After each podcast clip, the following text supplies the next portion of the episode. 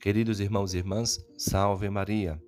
Hoje é quarta-feira da 14ª semana do tempo comum.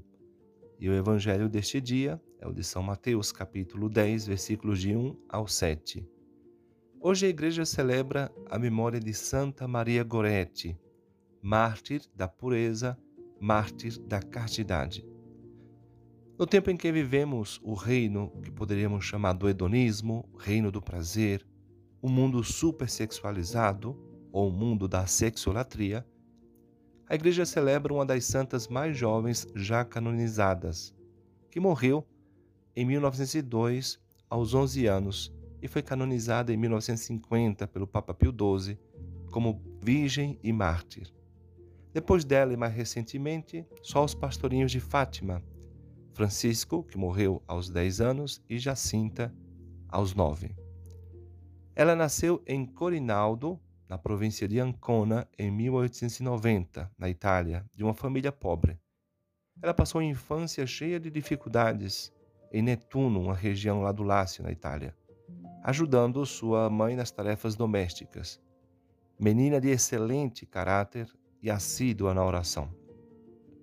De repente, contra ela, quando ainda era quase uma criança, tinha apenas 11 anos, irrompeu uma tempestade turva e cega que tentou manchar e violar sua pureza angelical. Em 1902, para defender sua castidade de um assaltante, ela preferiu encontrar a morte e caiu trespassada por inúmeros golpes. Assim, sustentada pela graça divina, a qual correspondia generosamente, deu a vida, mas não perdeu a glória da virgindade. O assassino de Santa Maria Goretti foi o italiano Alessandro Serenelli, que passou 27 anos na prisão após ser condenado pela morte da menina. O crime ocorreu no dia 5 de julho de 1902. Alessandro, na época, com 20 anos, invadiu a casa e tentou estuprar a menina. Foi condenado a quase 30 anos de prisão. Depois se converteu e se tornou frade capuchinho. No final de sua vida, ele escreveu: Tenho agora quase 80 anos. Estou perto do fim dos meus dias. Olhando para o meu passado, reconheço que na minha juventude eu segui um mau caminho, um caminho que levou à minha ruína. Através das revistas, dos espetáculos imorais e dos maus exemplos, eu vi a maioria dos jovens da minha idade seguir o caminho do mal, sem pensar duas vezes. Despreocupado, eu fiz a mesma coisa. Com a idade de 20 anos, eu cometi um, um crime passional, cuja memória ainda hoje me horroriza.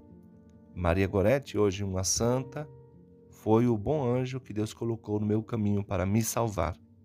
As palavras dela, tanto de repreensão como de perdão, ainda hoje estão impressas no meu coração. Ela rezou por mim, intercedeu pelo seu assassino. Quase 30 anos de prisão se seguiram. Se eu não fosse menor de idade, pela lei italiana eu teria sido condenado à prisão perpétua. No entanto, eu aceitei a pena como algo que merecia. Com a ajuda dela, eu cumpri bem esses 27 anos de prisão. Quando a sociedade me aceitou de volta entre os seus membros, eu procurei viver de forma honesta, com caridade, com os filhos de São Francisco, os frades capuchinhos menores, que receberam-me entre eles, não como servo, mas como irmão. Tenho vivido com eles há quase 24 anos. Agora eu olho serenamente para o dia em que serei admitido à visão de Deus para abraçar os meus entes queridos mais uma vez e para ficar próximo do meu anjo da guarda, Maria Gorete, e a sua querida mãe Assunta.